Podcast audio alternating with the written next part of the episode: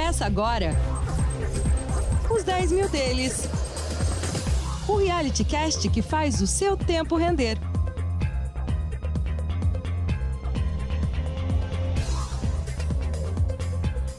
Olá, seja muito bem-vindo. Ótima tarde para você que se liga em mais um capítulo do Reality Cast que faz o seu tempo render, os 10 mil deles. Ora, já num longínquo mês de maio de 2020, este projeto começou com 10 mil reais na Bolsa de Valores. Esses 10 mil já viraram quase 15 mil, depois foram buscar 9 mil e hoje estão próximos a 10.600 reais depois de mais uma semana. E que semana, senhoras e senhores! Na quinta-feira passada, quando nós conversávamos ao vivo aqui nos 10 mil deles, vivíamos justamente o dia em que eclodiu a guerra da Rússia contra a Ucrânia. Eram os primeiros reflexos da ação militar encabeçada pelo presidente russo Vladimir Putin contra os ucranianos. De lá para cá, quanta coisa não aconteceu e a gente vai usar esta semana que hoje é completada desde o início do conflito, para com o gestor Carlos Castrucci começar a repercutir tudo e mais um pouco do que vem acontecendo no mercado brasileiro e no mercado internacional. Mas já de saída, eu quero desejar a você uma ótima tarde, agradecer pela sua companhia, o carinho da sua audiência, seja pela TC Rádio ao vivo, agora são 3 horas mais 4 minutos, seja através da sua plataforma predileta de podcasts, por onde você acompanha o nosso conteúdo. E bora lá saber quais os destaques da edição de hoje, uma edição recheada de informação e vibração para você. Em relação à nossa carteira, um recuo de 1,5% coloca os 10 mil em 10.400 reais. No mesmo período, o Ibovespa disparou 2,8%. Você vai entender o porquê da discrepância. Em relação à moeda americana, numa alta de 2,4%, sobretudo depois da eclosão da guerra. Apesar disso, o viés ainda segue de baixa. Quais os impactos da pressão cambial para a estratégia do gestor Carlos Castrucci e para os nossos 10 mil reais? Você ainda vai conferir os destaques que envolvem Amazon e Movida, destaques positivo e negativo nesta exata ordem da semana passada para esta. E o mais importante de tudo, diante do cenário complexo do tabuleiro geopolítico que acaba trazendo uma alta volumosa para as commodities, quais as mudanças no racional de Carlos Castrucci e quais as atualizações de estratégia que vão endossar os nossos 10 mil. É a partir de agora, nos 10 mil deles, que já está começando. Este é o podcast Os 10 Mil Deles. Um reality que faz o seu tempo render. Carteira de Notícias. Muito bem, deixa eu saudar aqui Carlos Castrucci, o gestor deste humilde programa. Você já acompanha imagens dele, estamos com a tela rachada. E o Carlos que ainda segue. Nós nem conseguimos comentar no episódio passado em função da eclosão da guerra, mas, mas o Carlos ele tá dodói, né, Carlos? Você machucou o tornozelo esquerdo, é isso? Tornozelo direito, né? Tive um leve acidente aí, mas tô, tô bem aqui, só na recuperação, né? Aí tem que ficar de muleta aqui por enquanto e tá difícil até o estúdio, mas em breve estou de volta. É, pé pra cima, mas não é um pé pra cima como o Carlos gostaria, aquele pé pra cima pro carnaval, ah, Nossa. só na boa, não. É um pé pra cima de recuperação. Recuperação pela qual a nossa grana vai ter que passar, porque da semana passada para essa, a gente viu mais um recuo, hein, Carlos? Esse recuo aumenta um, uma discrepância entre o Ibovespa e a nossa carteira, a estratégia que você desenha, mas com certeza isso passa pelo fato de o Ibovespa estar muito exposto a Vale e a Petrobras, que foram papéis que surfaram uma forte alta, entregaram muitos pontos para o índice da Bolsa Brasileira, ao contrário da nossa estratégia, que não passa diretamente por esses dois papéis, né? Traz um primeiro comentário aí, só para a gente ilustrar essa distância que houve entre Bovespa e a nossa carteira. A gente está falando de um espaço considerável aí, de praticamente. Olha, não é exagero falar em 4%, né? O Ibov avançou praticamente 3%, a nossa carteira recuou 1,5%, 4,5% de diferença arredondando para cima. Fala aí, Carlão. É, Léo, é, primeiro, nossa, acho que carnaval vai ficar como uma data traumática pra gente, né? Porque 2020, carnaval, estourou a pandemia. Aí 2021 não teve, né? É. 2022 volta carnaval, estoura a guerra. É, e mais falando um pouco de, de, de investimento, né? Tem aquela, aquela brincadeira que fazem no mercado de quem tá mentindo, né? Ibovespa, dólar, o, o ou os juros, né, a curva de juros, e quem está mentindo nos últimos tempos é o Ibovespa, né, quem olha para o desempenho do Ibovespa, acha que a Bolsa Brasileira está uma maravilha, mas na verdade é porque quase metade da Bolsa é de empresas exportadoras de commodities e a gente está vendo uma corrida pelas commodities, né, com essa apreensão aí para é, com, a evolução do conflito entre Rússia e Ucrânia. Então, é, assim, a, a, explicação básica do porquê dessa, dessa discrepância de retornos é justamente essa, né? Se você não tem uma, uma exposição de metade da sua carteira em commodities, você fica para trás do, do Ibovespa em momentos como esse, né? Vale o destaque. Sem dúvida, momentos como esse, nos quais a gente vai se aprofundar ao longo dessa edição. Agora, Carlos, claro, né, temos assuntos a tratar. É, vamos combinar que da semana passada para esta semana, muita coisa aconteceu e basicamente nós tivemos a digestão de tudo o que aconteceu na crise geopolítica envolvendo russos e ucranianos. Entre os principais pontos que nós separamos aqui para dividir com a nossa audiência, destacar que, primeiro, nós tivemos um pacote de sanções bastante agressivo do Ocidente, com muita cooperação das principais potências ocidentais do planeta, de modo a sufocar a economia russa nada perto, nada próximo do que se viu quando os russos se aproximaram da Geórgia e nesse território adentraram, muito menos na anexação da Crimeia em 2014. Agora, de fato, Putin sentiu a força do Ocidente, que para alguns tardiamente respondeu à altura com, entre outros pontos, exclusão da Rússia do sistema financeiro SWIFT, que basicamente é um sistema financeiro internacional que permite aos países as transações financeiras. Fazendo uma analogia rápida, é como se você tivesse um PIX mundial em que recursos podem ser transpostos, direcionados de um país para o outro. Com a exclusão da Rússia deste sistema, que, ressalte-se aqui o fato, tem sede em Nova York, é uma exclusão, um isolamento financeiro de ordem internacional bastante problemático. Também há, por parte das sanções, uma restrição inclusive de frequência do espaço aéreo que os aviões russos podem adentrar, tanto nos Estados Unidos quanto no Reino Unido. E a cada dia que passa, me parece haver uma corrida para a diversificação de matrizes energéticas, de modo que o velho continente, a Europa, sobretudo no lado mais ocidental forte, a União Europeia como um todo, diminua a dependência energética por parte dos russos, que me parece ter sido o grande erro de cálculo político, sobretudo da Alemanha, por de maneira inocente, para a gente ser elegante aqui, ter aberto tanta e tanta dependência da commodity energética russa, em especial petróleo, mas sobretudo gás natural. Cara, de, diante de tudo isso, eu queria o seu comentário. As sanções ocidentais foram à altura, né, Carlos? Embora tardia para muitos analistas, foram à altura. É, Léo, antes de da gente entrar efetivamente na parte dos investimentos, né, tentando fazer uma leitura do conflito e das possíveis evoluções do conflito, né? Assim, realmente as sanções que o Ocidente impôs foram bastante fortes, né? Eu acho que assim o destaque realmente fica para a parte do, do SWIFT, né? Assim, basicamente, se você está fora do sistema SWIFT, você não consegue receber dinheiro de fora e nem mandar dinheiro para fora, né? Então você está completamente isolado no mercado financeiro, né? Então, realmente, assim, a, foi forte, foi bem forte as sanções que, que o Ocidente colocou. É, falando de de perspectivas futuras, né? Será que esse conflito evolui ou não? É muito difícil a gente saber, né? A gente vê que é, é um conflito onde as nações têm mais a perder do que a ganhar, né? É, e isso tende a fazer com que a gente não siga por um conflito mais, é, uma guerra mundial que seria, por assim dizer. Mas a gente não pode descartar essa hipótese. E a gente tem que lembrar sempre que assim a gente é, muito um lado da moeda, né, a imprensa ocidental e assim em diante, e a gente acaba com os fatos que é, interpretando que o Putin errou, que o Putin está fraco, que ele vai perder, mas o Putin é um baita estrategista, né? Então, assim, a gente pode julgar o mérito do para que ele usa as estratégias dele, mas que ele é um baita estrategista e tem muita coisa que a gente não sabe. Isso a gente tem que colocar no tabuleiro, principalmente para tentar desenhar os, os cenários futuros, né? Então, assim, eu não daria essa, essa batalha como vencida.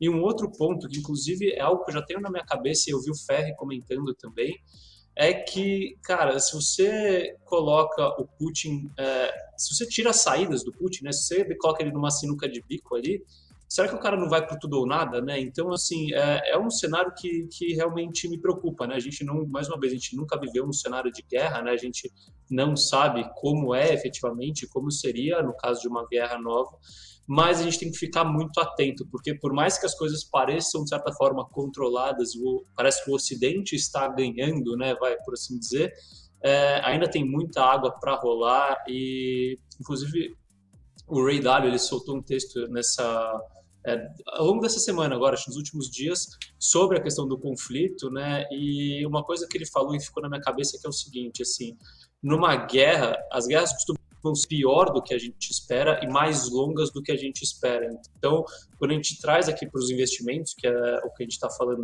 é, hoje, né, nos, nos 10 mil deles, a gente tem que se preparar para o pior. A gente tem que esperar o melhor, mas se preparar para o pior. Isso que é o recado primeiro, assim, principal.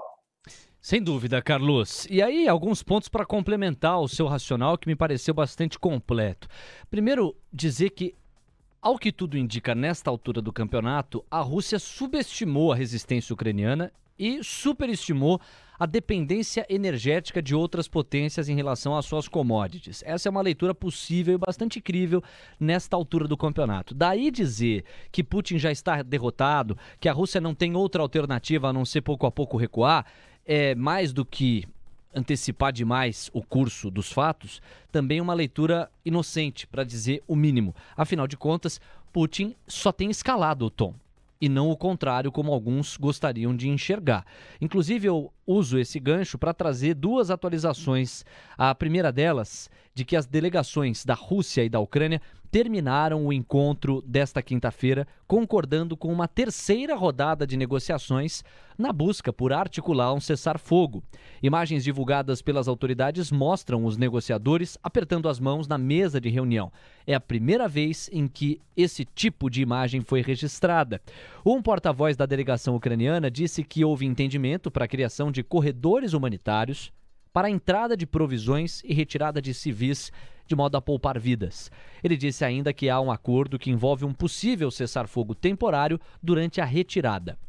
Um porta-voz russo, por sua vez, confirmou e disse que os corredores humanitários serão criados e que haverá a possibilidade de cessar fogo nestas áreas. Esta evidência aqui, senhoras e senhores, sugere, pelo menos com mais esperança, a chegada a um denominador comum que efetivamente cesse o fogo. Mas, de novo, não nos antecipemos nem sejamos inocentes.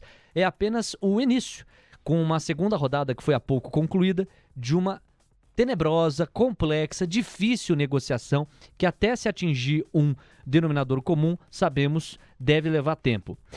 Por sua vez, a ONU, junto ao Escritório de Direitos Humanos da sua Organização das Nações Unidas, registrou a confirmação de 249 mortes envolvendo civis e 553 feridos na Ucrânia durante a primeira semana fechada do conflito após a invasão da Rússia. O número até a meia-noite de quarta-feira representa uma alta em relação aos 227 mortos e 525 feridos informados no relatório anterior de um dia atrás. Abrindo aspas aqui para o escritório num comunicado, a maioria das baixas civis registradas das 4 da manhã do dia 24 de fevereiro de 2022 até a meia-noite do dia 2 de março, portanto ontem, foi causada pelo uso de armas explosivas com uma ampla área de impacto, incluindo o bombardeio de artilharia pesada e sistemas de mísseis e ataques aéreos, aéreos e eu fecho aspas. E aí, Carlos, para eu te devolver a bola, lembrar que este conflito bélico, ele tem um ingrediente que nenhum outro na história da humanidade registrou. Você tem uma quantidade de câmeras e de pessoas que podem registrar e fazer essas imagens rodarem o mundo como em nenhuma outra proporção de conflito bélico na história. Isso significa que, do ponto de vista reputacional e de imagem, a Rússia sabe que, do ponto de vista global, vai ter que lidar com uma artilharia contra si à medida que topou promover este conflito, este confronto e teve essa atitude de invasão, desprezando a soberania ucraniana e rasgando o direito internacional. Esse ingrediente me parece central para a gente se alfabetizar na compreensão dessa guerra, à medida que ele pode ajudar a explicar por que, que no intervalo de uma semana, desde que os conflitos se iniciaram, nós já tivemos dois encontros na busca por um cessar-fogo, a atitude de corredores humanitários aprovada e um terceiro encontro, uma terceira rodada de cessar-fogo já posta na mesa. Se a gente parar para pensar e comparar com outros conflitos, me parece que esses outros conflitos demoraram muito mais na hora de achar um denominador comum para uma saída. De novo, ressaltando que esta saída é muito tímida perto do conflito bélico e ressaltando que um estrategista como Vladimir Putin merece ao menos ser respeitado. Admirado ou não, fica a seu critério. No meu caso, fica muito claro que não merece essa admiração, mas do ponto de vista estratégico, é um cara que merece ser respeitado, o cara sabe jogar diante dos seus interesses. E aí, Carlos, acho que esses ingredientes dão a você nova margem para comentário, né? Quer dizer, é uma guerra diferente também nesse aspecto da informação e dessa crise reputacional que acaba isolando os russos, como poucas vezes a gente viu em conflitos bélicos, recorrendo aos livros de história.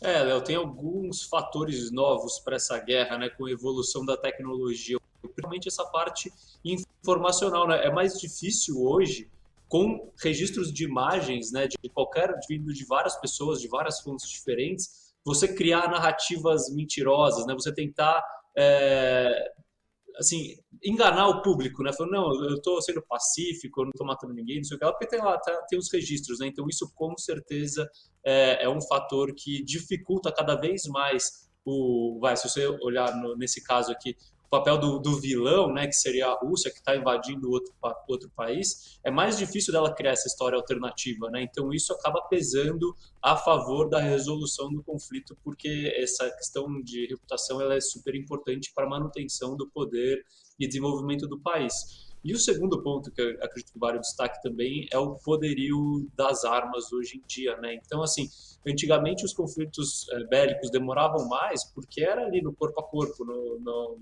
na, no tanque, na, na espingarda e assim, na metralhadora assim diante. Hoje em dia é um botão que se você solta uma bomba nuclear e você é capaz de destruir um país inteiro, né? Então, é, é mais difícil você, che você chegar nesse nesse ponto final, né, com essa força das, das armas que a gente tem hoje em dia. Eu acho que, em resumo, são esses dois principais pontos que fazem dessa guerra algo diferente. Muito bom. E aí, não bastasse o cenário caótico de uma guerra, nós temos as políticas monetárias mundo adentro. Ontem, Jeremy Powell, em pronunciamento dentro da Câmara dos Representantes, que fazendo uma analogia seria a nossa Câmara dos Deputados aqui, já antecipou que vai propor 25 pontos base de alta para o intervalo básico de juros nos Estados Unidos no próximo dia 16 de março. Vai ser a super quarta. Tem decisão do FONC, lá nos Estados Unidos, e decisão do Copom aqui, Brasil adentro. 25 pontos base declarados pelo presidente do Banco Central americano. Mas a questão que se coloca é uma ingrata equação que não só a estratégia de condução da política monetária americana vai ter que manejar, como várias outras políticas monetárias de países desenvolvidos terão de manejar. De um lado, a atividade econômica global comprometida por uma guerra que, se beber das águas de qualquer outra guerra, não tende a ser resolvida do dia para a noite, tende a perdurar mais. E de outro lado, uma inflação que já estava persistente e cuja persistência tende a aumentar pela alta que nós vemos nas commodities, sobretudo as agrícolas e metálicas. De um lado, a pressão para a política monetária adotar o ciclo de alta dos juros, e do outro, a atividade econômica dizendo: puxa, tem certeza que você vai fazer isso? Porque você vai me penalizar. Vai penalizar a atividade econômica de todo e qualquer país que esse caminho, essa vereda adotar. Carlos Castrucci, como é que essa conta fecha? Léo, assim, o, na minha visão, né, eu até vou começar a entrar um pouco na, na questão de cenário para investimentos. É, a, o cenário para a política monetária e fiscal, de uma forma geral, dos países, ele está se alterando e ficando muito complexo, né? Porque com a questão da extensão do conflito, mesmo que seja, vai, vamos supor que a gente não chegue numa guerra de vez de fato, mas a gente fique nessa questão de sanções econômicas, principalmente a Rússia, que atrapalham o comércio internacional e pressionam, continuam pressionando os preços da, das commodities, principalmente energéticas, agrícolas, né? E as outras acabam vindo como consequência disso, como é o caso das metálicas também. É, assim, isso vai gerar inflação? Vai, vai gerar inflação, vai gerar bastante inflação mas é uma inflação que vem pelo lado da oferta, né? não é uma inflação que vem pelo lado da demanda. E é inflação de, de materiais básicos, efetivamente. Né? Então, assim, é, por exemplo, a gasolina subindo, né? É, por mais que o preço da gasolina suba, é, as pessoas continuam consumindo a gasolina porque elas precisam se locomover, né? Então, o que a, que a gente acaba afetando ali com o aumento do preço é, é, a renda disponível das pessoas, né? É, porque as pessoas vão continuar consumindo. A mesma coisa vale, por exemplo, para o trigo, para a soja, para o milho. As pessoas vão continuar comendo. O pãozinho vai ficar mais caro? Vai, mas ela vai continuar comendo o pãozinho dela. Isso no mundo inteiro, né? Então, é, você tem ali é, uma elasticidade da demanda muito pequena com a variação do preço. E aí, com, com essa, você acaba tendo um maior comprometimento da renda das famílias com é, o consumo dessas, desses elementos básicos do dia a dia das pessoas, que é energia e comida. Oi? Não, queria fazer um complemento à sua fala, registrando conceitualmente o que é a inflação de oferta, porque se a inflação é uma aceleração nos preços, certo? É um descontrole generalizado na alta dos preços, ela pode se dar por uma questão de demanda, quer dizer, as pessoas estão consumindo demais, está tendo uma oferta monetária tão grande que as pessoas têm gastado mais, têm procurado mais produtos e serviços e, por consequência, com esse aumento de produto ou de aumento de procura e uma não proporcional aumentada de produtos e serviços, você tem disparada no preço. O que o Carlos está registrando é o cenário oposto, quer dizer, é uma inflação de oferta. Como a oferta está é, pouca, ela está comprometida, como as cadeias produtivas estão desorganizadas, ainda mais nesse cenário bélico, e você tem uma demanda que está é, dentro do normal mais aquecida, você acaba tendo um descompasso que gera essa aceleração de preços. E aí eu não sei qual é a efetividade, Carlos, de aumento na, nos juros mundo adentro, já que nós estamos falando de uma inflação de oferta e não de demanda. Porque quando a gente sobe os juros, nós encarecemos o dinheiro e isso tende a funcionar muito bem quando a inflação é de demanda. Você basicamente está dizendo para as pessoas, ó, tá mais caro gastar, dá uma segurada. Mas você bem descreveu aí que são gastos básicos, uma certa inesla, inesla, oh, inelasticidade na demanda que, portanto, vai haver uma constância na procura das pessoas, mundo adentro, embora a oferta siga comprometida. Difícil dessa equação fechar, Carlos. Perfeito, Léo. Você fez a leitura perfeita. E é realmente essa questão, né? É, os juros eles servem muito quando o aumento de juros, né, num cenário inflacionário é, vindo da demanda, né, porque você desestimula o consumo, você desestimula o investimento e assim em diante. Agora, quando você tem já as famílias tendo a sua renda comprometida por causa de uma inflação de oferta, você vai aumentar os juros para é, para impactar ainda mais a renda disponível das, das pessoas, né, das famílias. E além de tudo, né, se a gente está tendo uma, uma inflação de oferta, é, com juros baixos, você consegue estimular o investimento em nova capacidade produtiva. Né? Então, por exemplo, no caso do petróleo, você pode, com juros baixos, estimular a exploração de novos postos de petróleo para normalizar a oferta e assim em diante.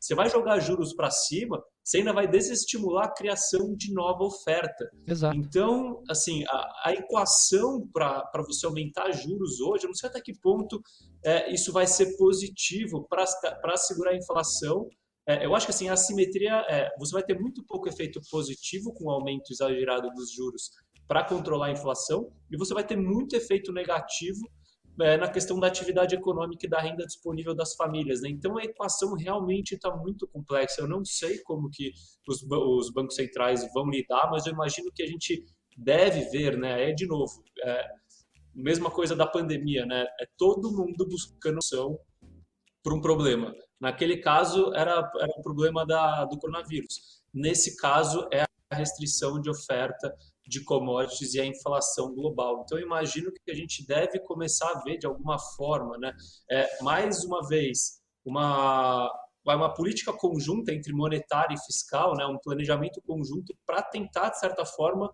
é, diminuir a pressão nos preços sem é, necessariamente impactar tanto na, na, na, renda disponível das pessoas, ou seja, usando só o aumento de juros como ferramenta. Olha, é uma contribuição valiosa do ponto de vista macroeconômico, dado que a inflação que está se colocando é uma inflação de oferta, ou seja, a oferta anda comprometida, as cadeias produtivas desorganizadas. Ainda mais nesse cenário dramático de uma guerra, qual a efetividade de você subir juros, encarecer o dinheiro e desestimular, inclusive, o incremento da oferta. É um ingrediente que vai temperar e muito o encontro do próximo dia 16 em relação ao FONC. Se, por um lado, Jeremy Powell pelo pronunciamento de ontem na Câmara dos Representantes, já antecipa os 25 pontos base, até como quem quer ancorar a parte da expectativa do mercado, de outro, a grande interrogação passará a ser esse ciclo de alta até que ponto vai em 2022. E quando a gente olha para o Brasil, hein, Carlos? Porque é uma super quarta do dia 16, não é quarta-feira que vem, é a próxima, é uma super quarta com todas as letras maiúsculas, tem decisão do Copom mais tarde. Começa o FONC na faixa das 15, 15 e 30 e vem o Copom na faixa das 18. Você vai curtir cada detalhe aqui na sua TC Rádio. Você acha que para o racional do Copom, que já começava a flertar com uma lateralização ou até diminuição do ciclo de alta da Selic até o final de 2022, esse racional fica comprometido em meio a esse tempero, esse bode na sala que a guerra entre russos e ucranianos simboliza nesse momento? Bom, Léo, assim, o Brasil no final ele se colocou numa, numa situação um pouco melhor, né? Porque primeiro porque a gente já começou e já está num ponto bem alto do ciclo de aumento de juros, né? Então, assim, é, agora, é, assim, para ir para cima, a, a, efetividade é muito pouca, então dá para ir você um pouquinho mais para cima, mas não muito mais. E logo quando normalizar as coisas, você consegue trazer os juros para baixo. Mas falando da, da equação hoje, é, no Brasil, a gente ainda tem algumas coisas melhores, que é o seguinte, né? Primeiro, a gente já não tem essa dependência, por exemplo, do gás natural, que é o que acontece lá no, na Europa, principalmente do gás natural europeu. Então, a gente não vai ter esse problema dessa parte da inflação energética, né? Claro que a gente vai ter indiretamente com o incremento do preço de produtos europeus que podem ser importados e assim em diante. Então, é, esse é o primeiro ponto. O petróleo, a gente ainda também tem, assim, é possível, né, para não falar provável, que haja alguma certa de, algum certo controle de preços né, de combustível, usando como justificativa a guerra e, a condição anormal e a volatilidade dos preços do petróleo. Então, pode ser que a gente seja menos impactado por essa alta do petróleo aqui, quando a gente fala da questão de inflação, isso diretamente né, na bomba para o consumidor. A gente deve sofrer sim com inflação de, de alimentos e inflação de, de metais, né? inflação de commodities metálicas. Isso deve acabar impactando, por exemplo, construção civil, que deve ter mais uma porrada no custo dos seus insumos. Então, sim, o cenário de inflação aqui deteriorou um pouco quando a gente olha para essas equações, piorou. Mas se você olhar pelo outro lado, é, a questão desse fluxo forte de capital que está entrando no Brasil fez o dólar estar tá negociando abaixo de 5,10. Né? E o cenário do Banco Central era com o dólar a 5,60. E a composição, no final das contas, da inflação é o preço das coisas em real. Né? Então, você tem, você tem commodity de um lado subindo mas você tem o dólar pra, é, do outro lado arrefecendo essa alta, entendeu? Porque em real é, essa alta acaba sendo menor, o delta acaba sendo menor. Então eu imagino que o cenário para o Banco Central brasileiro, pelo menos para essa próxima reunião, está um pouco mais confortável e dá para manter a trajetória que vinha ocorrendo já há algum tempo. Né? Além disso, a gente tem algumas medidas vindo da parte de Brasília, né? por exemplo, a, a redução do IPI, que é a redução de custo, né? redução de, de é, de, de, preços na veia, né? Então, é, eu acho que assim, a equação no Brasil está um pouco melhor ainda nesse cenário. Perfeito. É, você traz um ponto importante que me leva a registrar e cravar aqui que a equação dramática que o Copom vai ter que manejar para decidir os rumos da Selic na quarta-feira do dia 16 de março é a seguinte: de um lado você tem a alta persistente das commodities e um cenário de difícil leitura que não nos dá brecha para cravar até que ponto esse nível de estresse que acomete a cotação das commodities vai perdurar. E de outro lado, você tem uma despressão cambial. Você tem, com esse movimento forte de entrada do fluxo gringo aqui no Brasil, uma diminuição na pressão cambial que interessa muito na hora de você pensar em política monetária. Afinal de contas, a inflação depende da pressão cambial. Ela é agravada pelo descontrole do câmbio ou ela é atenuada pelo controle do câmbio. E num estudo muito profundo que a Mover encabeçou junto à equipe de Price Action, ou seja, a equipe que monitora as flutuações de preço e conta as narrativas e histórias por trás dessas flutuações de preço, num estudo com 22 moedas, poxa, 22, não são 5, que 5 você aí do outro lado pode falar: "Ah, mas os caras estão colocando moedinha". Não, 22 moedas, das mais fortes que você pode imaginar. 21 estavam perdendo valor em relação ao dólar. O real era a única das 22 moedas que estava se apreciando em relação à moeda americana.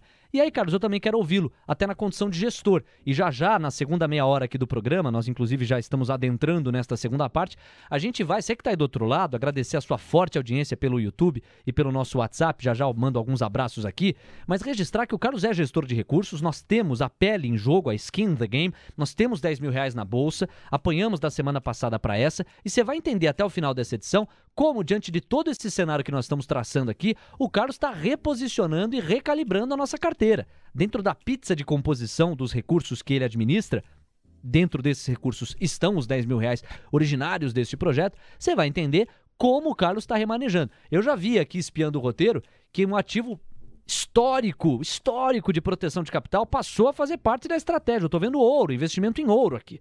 Já já a gente vai aprofundar com ele. Mas para fechar essa parte específica do nosso raciocínio, Carlos, há por parte do investidor estrangeiro uma cota que geralmente é pequena para ele, investidor estrangeiro. Para nós faz uma diferença e tanto, que é destinada para países emergentes. Países emergentes são uma cesta na qual a gente consegue localizar, para além do Brasil, é, África do Sul, México, você vai ter ali a Rússia, naturalmente. E com essa pancada que está acontecendo na Rússia, a gente viu os índices acionários russos despencando, empresas indo para praticamente zero nos seus papéis. É natural que dentro da cota destinada para países emergentes, o investidor gringo chegue, olhe e fale: opa, da Rússia eu saio. Para onde eu vou? Porque esse é um capital que eu estou disposto a correr mais risco. Eu quero me manter nos emergentes. E o Brasil tem saído na frente também por outras razões, a vocação que nós temos para commodities nesse cenário em que elas têm se apreciado muito. Isso também tem ajudado quando a gente pensa na questão do fluxo, né, Carlos? Perfeito, Léo. É, primeiro, você tem essa questão efetivamente do, da saída de fluxo da Rússia, que deve ser realocado em outros países emergentes. E não só porque é, você tem que necessariamente fazer isso, né, mas porque também o cenário, mesmo para países é, desenvolvidos, quando a gente fala de investimentos, não está dos melhores. Né? As bolsas estão caras, os juros tá, a taxa de juros está baixa, então está difícil você encontrar oportunidades. E aí, quando você olha para o Brasil, que é um país que tem, é, na sua composição do índice, né, principalmente, é, grande parte é, de empresas exportadoras de commodities, e não empresinhas, né? A gente está falando de uma Petrobras, a gente está falando de uma Vale, que é uma das maiores mineradoras do mundo, as siderúrgicas, que são gigantes, as de papel e celulose, que são as maiores do mundo também. Então, assim, você olha para um Brasil que tem esse poderio de commodities, né? Que tem esse histórico, que tem esse poderio, esse tamanho, é, você olha um país onde a bolsa está barata, né? não, é só porque, não é só que as empresas são boas, mas as empresas estão baratas, e com um câmbio que se desvalorizou ali desde o começo da pandemia, passou de 4 para quase 6, né? então desvalorizou ali 50%, entendeu? Então olho para o Brasil e falo, pô, essa daqui é a melhor oportunidade, isso barato, o cenário favorece, e aí entra esse fluxo muito forte, né? E aí vale a questão do, do dólar, né? Que é o que a gente já falou algumas vezes, né? O dólar tem dois, tem dois componentes, né? Tem a força do dólar perante o mundo e a força do real contra o dólar. Né? E a gente está vendo o, real, o dólar ganhando força perante o mundo inteiro e mesmo assim é, se desvalorizando muito contra o real. Por quê? Porque o real realmente está ganhando muita força quando a gente compara com o dólar. Né? Então, é, em resumo, é isso. E a equação do Copom, o que, que vai perdurar mais? A diminuição da pressão cambial ou a apreciação das commodities. No limite, o que vai pesar mais na hora da gente ver para onde penderá a inflação? Essa alta forte nas commodities, que são dolarizadas, ou esse alívio cambial que persiste a despeito de várias apreciações de moedas ante o dólar. A moeda brasileira segue conseguindo vencer a parada. 2022 está sendo um ano iluminado, em contraste do que foi 2020 e 2021, anos bastante difíceis para o que foi a moeda brasileira ante a americana. São 3 horas e 36 minutos. Obrigado pelo carinho da sua companhia. E Carlos, agora eu quero me aprofundar no teu racional como gestor. Vai ser valioso te ouvir e eu estou me colocando no lugar da nossa forte audiência que tem o seu investimento do outro lado, tá com o home broker aberto, fica olhando, consultando a sua tese de investimento e falando: o que, que eu faço agora? É só bunda na parede? É só observação? É só cautela? Eu não vou deixar de surfar algumas ondas que estão se levantando, tem gente que até não sabe separar muito o joio do trigo. Veja, falar em oportunidade nesse cenário de guerra não implica desrespeito, desconsideração com as maiores vítimas da guerra, que é a suspensão máxima da ética. Muito pelo contrário, nós reconhecemos isso. Só que, de outro lado, também sabemos que num mundo complexo, algumas oportunidades de oferta e demanda vão se colocando. E saber se posicionar de modo a preservar o seu patrimônio ou até mesmo aumentá-lo dentro das opções legítimas que o investidor tem a seu alcance, mais do que possível, é necessário.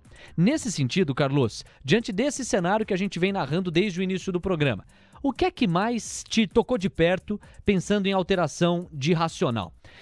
Eu conversava com você nos bastidores e você dizia, Léo, primeiro ponto para mim é que a guerra tende a durar mais se ela beber das águas de conflitos anteriores. É muito difícil que uma guerra, e se trata de uma, termine em questão de uma ou duas semanas. Esse é o primeiro ponto para esse novo gestor Carlos Castrucci que está tentando adequar a sua estratégia ao cenário que se coloca há uma semana já mundo adentro, né?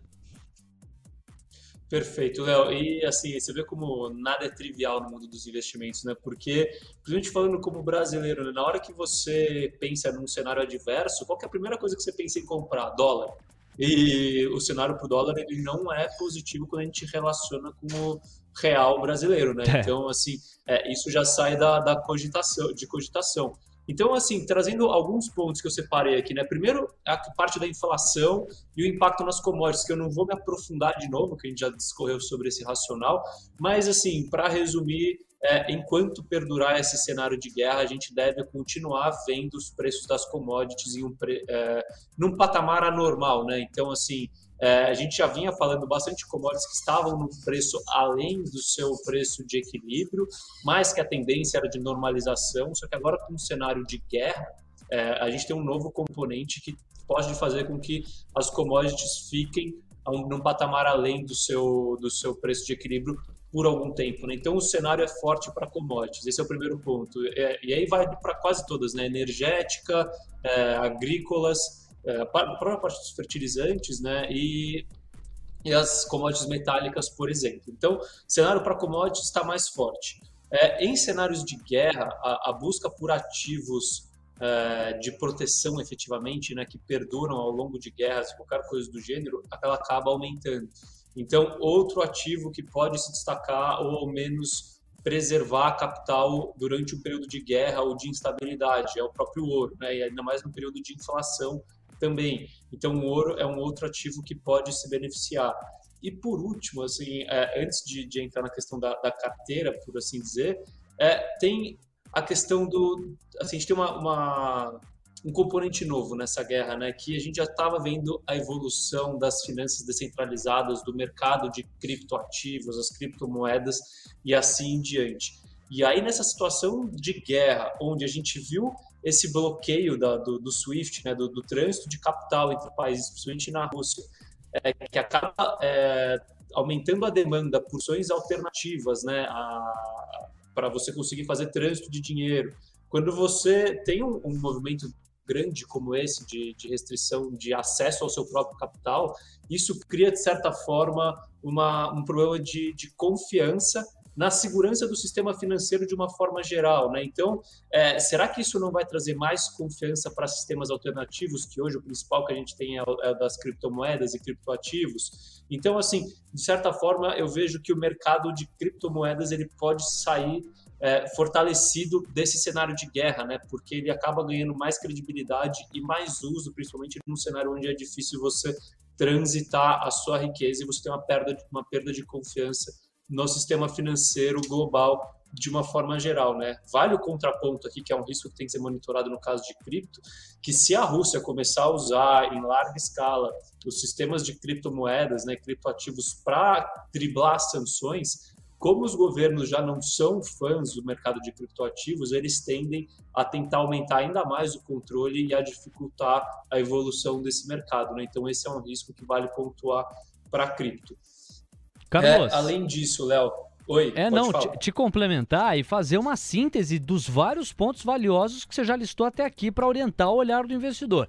O Carlos dizendo que o cenário de guerra deve perdurar mais. É mais provável que ele perdure do que ele acabe no curto prazo, bebendo de águas e da literatura de outros conflitos bélicos. Um segundo ponto costuma ser pior e mais longo do que o esperado. Ainda que esta guerra tenha as suas peculiaridades nessa diferença de mídia e de linha informacional que pode desgastar a imagem russa, aumentar o seu isolamento e, em contrapartida, pleitear por parte dos russos mais concessões, ainda que isso seja uma verdade, é também outra que toda a história sugere o conflito bélico tende a perdurar mais.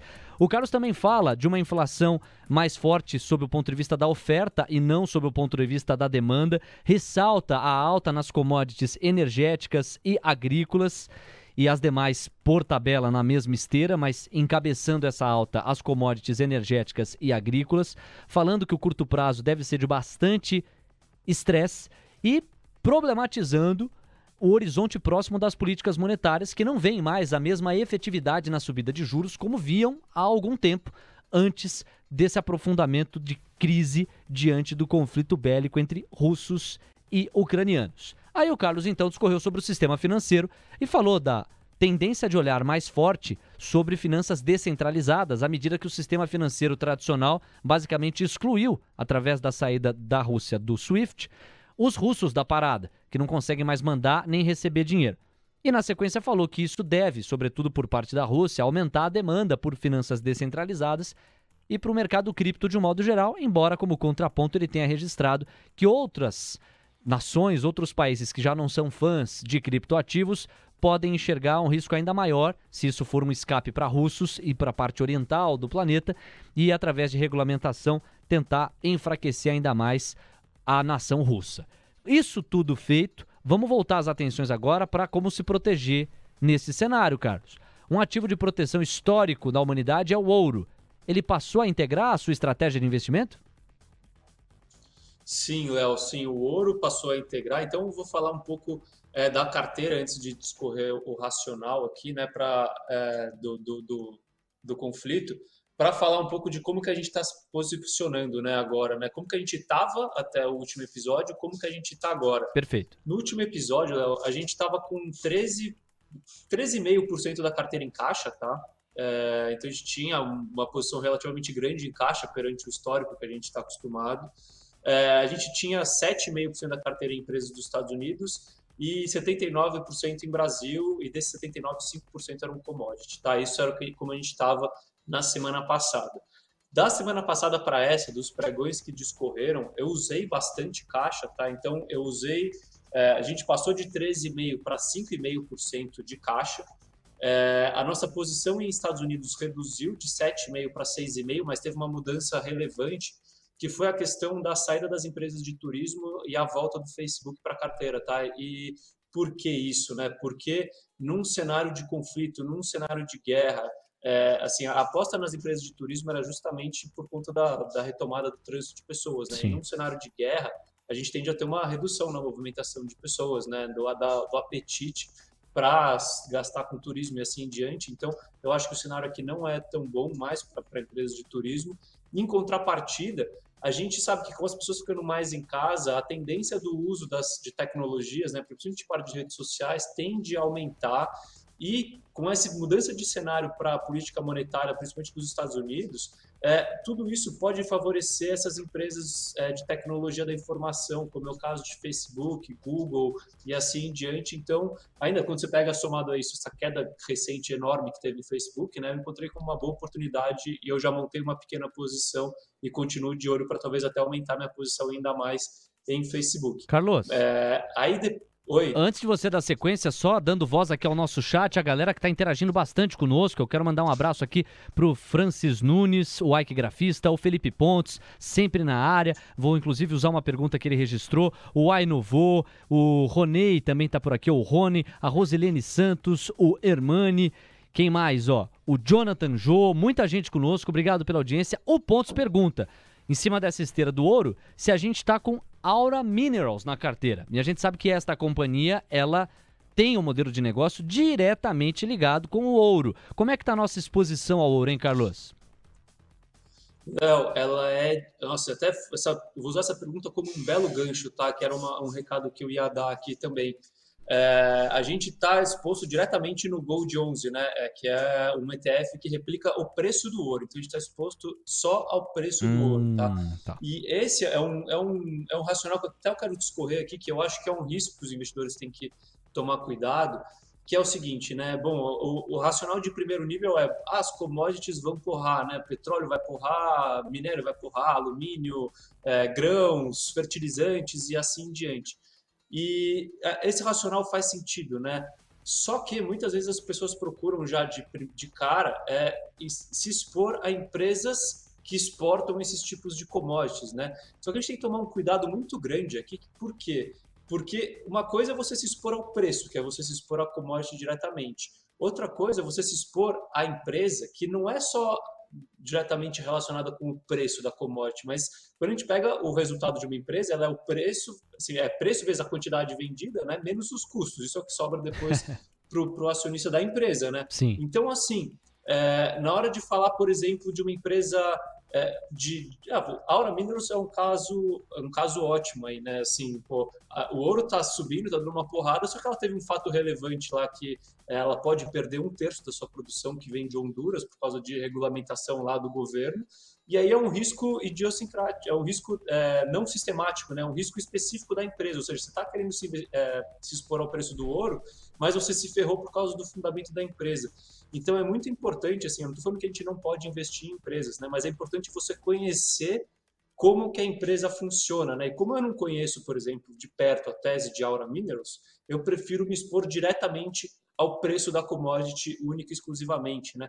E aí trazendo alguns exemplos aqui. Então, por exemplo, é, a parte do de grãos, né, Léo? Então, de, de agricultura. Você fala, bom, então vou me expor ali a SLC Agrícola ou a Agro 3, vai, por exemplo, que são produtoras de, de grãos, é, majoritariamente. Mas a gente tem que lembrar que os fertilizantes estão com estão sofrendo uma inflação grande, grande parte dos, dos fertilizantes vem da Rússia e que a gente pode inclusive ter falta de fertilizantes. E aí, se você tiver uma falta de fertilizantes, por mais que o preço da commodity está subindo, pode ser que você não consiga produzir o suficiente e o resultado da empresa não replique é, esse aumento no preço da commodity. Verdade. Ou ainda, o aumento do custo do fertilizante, Léo, pode é, acabar é, prejudicando a margem da companhia mais do que o preço do grão pode beneficiar o resultado da companhia. Então é muito importante a gente entender a complexidade de cada empresa se você não entende, investe direto no preço da commodity se você quiser se expor a ela. Que em resumo a gente pode traduzir com a frase: se você quer se expor às commodities e não conhece as empresas que estas commodities manejam, é melhor você se expor diretamente ao preço delas, que vão oscilar, esses preços vão oscilar de acordo com a relação básica, clássica de oferta e demanda. Esse exercício você tem feito em relação às empresas em que a gente já investe, é o caso de Ambev, Yoship Maxion, o próprio setor da construção, não é por aí, Carlos? Perfeito, Léo. É, assim, esse, esse exemplo eu usei aqui para as empresas de commodities, mas o que eu tenho feito também é fazer, é, tem, é, fazer esse exercício para todas as empresas. Né? Aqui eu trouxe alguns exemplos, tá? Eu não invisto em Ambev, é, mas do como é importante a gente distinguir e entender o modelo de negócio. Por exemplo, uma das commodities que mais impacta o, pre, o custo de, dos, dos, dos, produtos vendidos, tanto da Ambev quanto da Yoship Maxion, é o alumínio. E o alumínio está subindo assim, é, 5, 6% ao dia, né? É, e aí, qual é a diferença aqui? Por exemplo, quando você pega uma Ambev, é, você tem esse aumento do, do preço do alumínio, que impacta diretamente nos custos, mas ela não consegue repassar isso de forma fácil para o preço da cerveja. Né? Ela não vai conseguir aumentar a cerveja no mesmo nível que o alumínio está aumentando. Então, ela vai perder margem e isso vai impactar o resultado. Quando a gente pega em contrapartida a IOSP, que produz rodas de alumínio, além de outros tipos de, de, de componentes é, automotivos, está no, praticamente no contrato com, com, a, com as montadoras que todo custo variável que vem, por exemplo, de, de, de commodities, ele é repassado diretamente no preço que vai para a roda da montadora, entendeu? Então, a, o impacto na margem de, de OSP Maxion vai ser pouco ou zero. Então é muito importante a gente entender para cada empresa como que vai funcionar é, essa questão da inflação dos custos ou por outro lado, se a demanda vai continuar perene ou não e assim em diante. Perfeito. Olha, se você está chegando agora, até semana passada, diante das questões colocadas aqui pelo Carlos, nós tínhamos 13,5% do patrimônio em caixa, 7,5% do patrimônio exposto aos Estados Unidos e 79% pensando em Brasil, dos quais 5% eram focados em commodities. Hoje, esse caixa ele despencou. Agora de caixa temos 5,5%, ou seja, o Carlos enxergou oportunidades e diminuiu a nossa quantidade de caixa, caiu para 5,5%. A exposição aos Estados Unidos diminuiu também, saiu de 7,5% e foi para 6,5%. Aqui já cabe um complemento antes de eu seguir, Carlos. Essa redução dos Estados Unidos, ela se justifica pelo quê? Eu sei que houve uma redução de exposição ao turismo, que é um ponto que você já, já colocou, e uma entrada em meta. Eu estou resgatando esse ponto porque tem algumas perguntas aqui no chat nessa direção, falando, poxa, o Facebook já caiu muito, qual que é o horizonte de tempo estimado para esse investimento em meta, etc. Fala aí, Carlão. Perfeito, Léo. É, a gente saiu de turismo e entrou em meta, mas a gente ainda não entrou com a posição cheia que eu busco, tá? Estou esperando algumas coisas aqui das nossas ferramentas apontarem para a atratividade de entrar com a posição cheia, mas eu enxergo o cenário para meta, assim, no preço atual, né? Claro que o horizonte tem que ser um pouco mais de longo prazo. Eu vou fazer um resumo do resumo aqui, porque esse ano os resultados devem vir ruins. Então, o earnings momentum de, de Facebook está ruim para esse ano. Só que com a potencial mudança na, no rumo da política monetária é, global, somado a, a, um potencial aumento do uso de tecnologias, principalmente de, de tecnologia da informação, como é o caso de Facebook, redes sociais, é, com o posicionamento ambíguo da China, que pode acabar é, a, dificultando a entrada do TikTok nos países ocidentais, né, que é um concorrente direto do Facebook.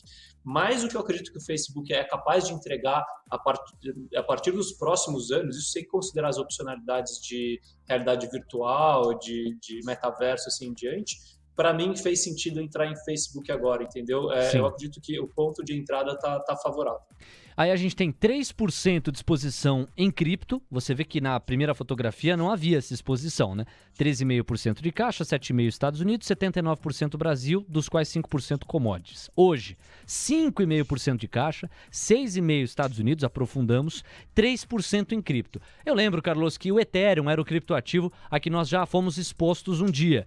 É exatamente no Ethereum que você centrou esses 3% da carteira em cripto ou você diversificou para além aí nas finanças descentralizadas? Só Ethereum, Léo, mas assim, o racional da entrada vale para as principais criptos aí, né? Então, Bitcoin e Ethereum, que é justamente esse, essa procura e esse aumento potencial da utilização do mercado de criptoativos, né, das finanças descentralizadas é, em é, contraposição ao mercado financeiro tradicional. Então, acredito que a simetria para cripto nesses preços agora, ela está favorável com esse cenário de guerra e de restrições e sanções econômicas. 2% da carteira alocados em ouro, e o Carlos já deixou claro aqui, através do ETF Gold 11, que replica diretamente a cotação do ouro em onças Troy. E aí a gente cai para o Brasil. 83% de exposição ao Brasil dos quais 9% a commodities. O Carlos já deixou claro, a gente está falando de CBA, que é a Companhia Brasileira de Alumínio. Especificamente essa vai ser a estratégia com que o Carlos pretende surfar essa alta das commodities. Mas também houve aumento no saneamento, uma posição em Raizen e redução de construção, pelo menos só em MRV. O seu comentário sobre isso, Carlos? Perfeito, Léo. Só questão de commodities, eu coloquei CBA, porque CBA foi o que a gente aumentou, tá? A gente tem Clabin e CBA nessa composição mais CBA a gente aumentou porque o preço do alumínio está muito forte e aí quando você revê os seus modelos com preços ainda menores do que esse, você vê que, assim, na minha visão, o CBA está num preço atrativo e a gente continua investindo só em commodities que eh, participam e estão, vai, estão do lado favorável às, às mudanças climáticas, né? Então, que devem surfar um bom momento com essa, com essa preocupação pelas mudanças climáticas e sustentabilidade. É, além disso, a gente aumentou o saneamento, que é uma posição defensiva, né? Então, que tem pouca elasticidade da demanda e o cenário se encontra um pouco melhor nesse, é, nesse segmento. Raizen é uma posição nova, ainda pequena. Por que eu coloquei Raizen? Né? Porque ela é uma empresa que ela atua principalmente em dois segmentos, né? Que é a parte de distribuição de combustíveis e a parte de, de produção de cana-de-açúcar, de, é, de açúcar e etanol. E eles têm um investimento forte em etanol de segunda geração, que é um etanol que é muito mais é, a produtividade do etanol é muito maior, né? Do, então isso gera mais, mais dinheiro. E, além disso, ele emite menos gases de efeito estufa. E por quê? Porque eu, tô, eu acredito que esse movimento que a gente está vendo agora de aumento no custo energético, ele pode acelerar ainda mais a busca por novas fontes de energia, né? ainda mais com o petróleo ficando menos atrativo como fonte de energia barata nesses preços. E eu acredito que é, a Raizen está muito bem posicionada para surfar esse movimento de longo prazo do aumento do, da utilização de, de biocombustíveis e, e, assim diante, fora todo o plano de expansão que ela tem, que a gente pode entrar no mérito é, em outro episódio. E a redução em construção, no final eu fiquei sem Lavi, tá? Eu tô só com MRV, porque eu, de novo, né, a inflação deve pegar de novo na parte de materiais, fora a inflação que vai vir de mão de obra, então isso deve pressionar margens das, das construtoras, fora o cenário de taxas de juros mais altos. Então eu prefiro ficar com o maior player de construção e o mais, o mais efetivo e mais eficaz, né? Grande Carlos. Lembrar que nós temos hedge, ou seja, proteção em 100% do dólar, quer dizer, toda e qualquer posição que tem exposição cambial tem um head proporcional para que a gente neutralize a variação do câmbio. O Carlos entende que isso é necessário dentro da nossa estratégia e é sempre um alerta para quem quer se expor a ETFs, a moeda americana, você consegue neutralizar a pressão cambial se você na mesma proporção, ficar contra esta moeda. À medida que você se expõe ao ETF, você também está exposto à moeda americana. Ao buscar um hedge, você neutraliza a questão cambial. De modo geral, então, o Carlos entende que o cenário para o Brasil, com os preços atuais e com o atual estágio da política monetária, é de atração de fluxo e, portanto, mantém uma assimetria bastante interessante e atrativa. Lembrar aqui que nos últimos minutos tivemos atualizações importantes. A primeira delas é que o porta-voz da delegação ucraniana, Mikhailo Podolyak, disse que a terceira rodada de negociações com a Rússia vai acontecer no começo da próxima semana. Nesta quinta, as delegações chegaram a um acordo para a criação de um corredor humanitário que serve para quê? Para a retirada de civis das áreas de conflito e a entrada de medicamentos. Além disso, há a possibilidade não confirmada de um cessar-fogo temporário durante as operações do corredor humanitário. E uma última atualização é de que tropas russas abriram fogo na cidade ucraniana de Energodar, ao lado da maior usina nuclear da Europa, após a entrada de tanques, segundo o Ministério do Interior da Ucrânia. Mais cedo, o governo ucraniano havia dito que soldados russos já vinham intensificando os esforços para assumir o controle da usina usina nuclear de Zaporizhia. A Rússia já capturou a extinta usina de Chernobyl, a cerca de 100 quilômetros ao norte da capital ucraniana, a capital Kiev. Carlos Castrucci, muito obrigado, meu irmão, por mais um episódio. Um forte abraço em você. A gente volta a se falar ao vivo. Ajo que ajar, diria o outro, na próxima quinta-feira. Um abraço e até lá. Valeu, Léo. Obrigado a todos que acompanharam a gente. Semana que vem estamos aí juntos de novo. Espero que com um cenário melhor desse conflito aí. Até semana que vem. Um abraço. Valeu, Carlos. Um abração para você. E você que seguiu em mais uma edição dos 10 mil deles, segue também na TC Rádio, porque na sequência vem aí Gabriel Medina, Mariana Galvão, Diego Kerber, André Dias, Catarina Kobayashi, o time do Léo Pinheiro, todo mundo somando forças para mais uma edição do melhor fechamento do pregão que você vai encontrar na cobertura de mercado. A você que esteve conosco, muito obrigado e semana que vem estaremos de volta com mais um episódio, mais um capítulo de Os 10 Mil Deles. Valeu, juízo. Tchau.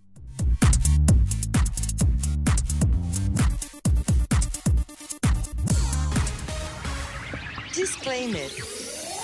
As opiniões dadas pelo gestor de recursos Carlos Castrucci sobre empresas de capital aberto e demais ativos financeiros investidos por ele podem configurar conflito de interesse com você, ouvinte. Deste modo, reflita sobre a precisão e a validade dessas opiniões a partir dos seus próprios critérios. Além disso, qualquer comentário sobre investimentos reflete única e exclusivamente a opinião do Carlos não se trata de qualquer recomendação de investimento. Ressaltamos ainda que a participação dele não tem como objetivo a venda dos serviços da Roa Asset Management, empresa da qual é sócio e por onde realiza os investimentos dos 10 mil reais iniciais do projeto. O investimento destes recursos vem sendo realizado pelo Carlos da mesma forma como são investidos os recursos dos clientes da Roa. O projeto Os 10 mil deles persegue as melhores práticas mundiais para o mercado financeiro na atuação de Carlos como gestor de recursos. Assim, ele não vai comunicar alterações na estratégia de investimentos antes de executá-las para os próprios clientes. Termina aqui mais um episódio de Os 10 Mil Deles, o reality cast que faz o seu tempo render.